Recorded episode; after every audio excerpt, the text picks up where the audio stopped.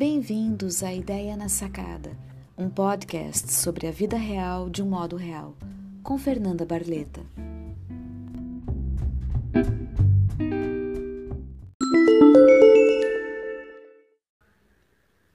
Quando falamos sobre ter uma visão positiva em relação a si mesmo, aos outros, ao futuro, uma das respostas mais ouvidas é preciso ser realista.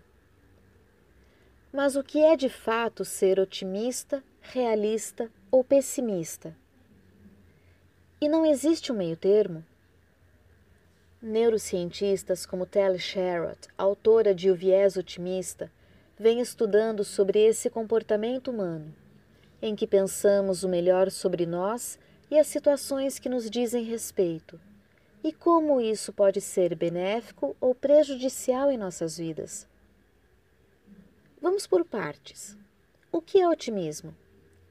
Otimismo é olhar para um lado mais favorável de eventos e simplesmente antecipar o melhor resultado possível em qualquer situação. Quais os benefícios de ser otimista? Estudos comprovam que as pessoas com um olhar positivo sobre si mesmas e sobre o futuro tendem a superar dificuldades com mais tranquilidade e chance de sucesso tendem a se relacionar melhor com os outros e consigo mesmas, apresentando inclusive melhor condição de saúde física e mental. Isso citando apenas alguns benefícios do otimismo. Todos tendemos a avaliar os eventos de acordo com três dimensões: interno e externo. Interno, se achamos que o evento estava em nosso controle, externo, se era controle externo estável e instável. Estável se pensamos que eventos semelhantes no futuro serão exatamente como este, e instável se poderão ser diferentes. Específico e global. Se eu generalizo, digo que todo tipo de evento será dessa forma, é global. Se eu digo que apenas esse evento teve esse resultado, é específico. Otimistas e pessimistas tendem a usar combinações de opostos dessas dimensões para explicar eventos.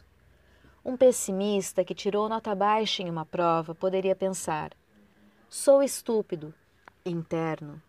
Vou falhar em todos os meus exames, estáveis. Nunca irei encontrar uma carreira, global. Em vez disso, um otimista completo é mais provável que pense: Fiz o melhor que pude. Externo. Tenho certeza que vou fazer o melhor nos próximos exames. Instáveis. Isso foi apenas uma situação e não um padrão específico. Como podemos ver, ter uma visão otimista tem influência até sobre acreditamos ser o futuro. Como podemos ver, ter uma visão otimista tem influência até sobre como acreditamos ser o futuro. Então, por que isso poderia causar algum prejuízo? Quando olhamos apenas para o lado bom, sem pensar que algo inesperado ou não planejado pode ocorrer, podemos nos colocar em situações que podem até apresentar riscos, como dirigir sem cinto de segurança por acreditar que acidentes só podem acontecer com outras pessoas. Apenas acreditar que algo vai dar certo e não fazer nada sobre isso é o que chamamos de ilusão. Não planejar, se precaver, se preparar, não tomar os devidos cuidados porque somos otimistas e acreditamos que tudo se resolve como num passe de mágica. Isso é viver num mundo ilusório e fadado ao insucesso. E o que fazer? E o que fazer? Com certeza vocês já ouviram esperar o melhor, preparar-se para o pior. Acredito que seja um bom exemplo. Tenha esperança que tudo pode ser sim cada vez melhor, mas faz com que as pessoas ajam, tomem atitudes, façam planos, estruturem o que precisa ser feito para conseguir o sucesso, a realização além de estarem preparadas para lidar com adversidades que possam surgir. O meio-termo é o que chamo de ser otimista realista ou vice-versa.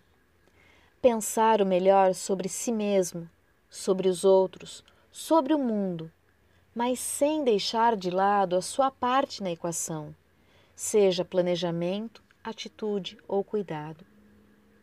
Certa vez vi na internet uma imagem que eram vários pinguins num penhasco e eles saltavam tentando voar. Apenas um conseguiu, porque ele saltou de paraquedas. Se você for somente otimista, vai ser o pinguim que simplesmente pula do penhasco, esperando melhor. Pode chegar ao chão de um modo não muito interessante. Se você for apenas pessimista, sequer vai tentar.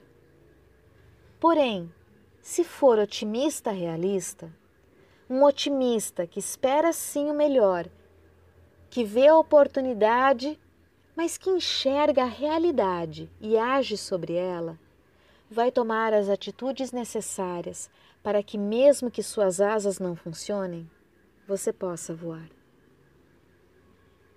Até o próximo episódio.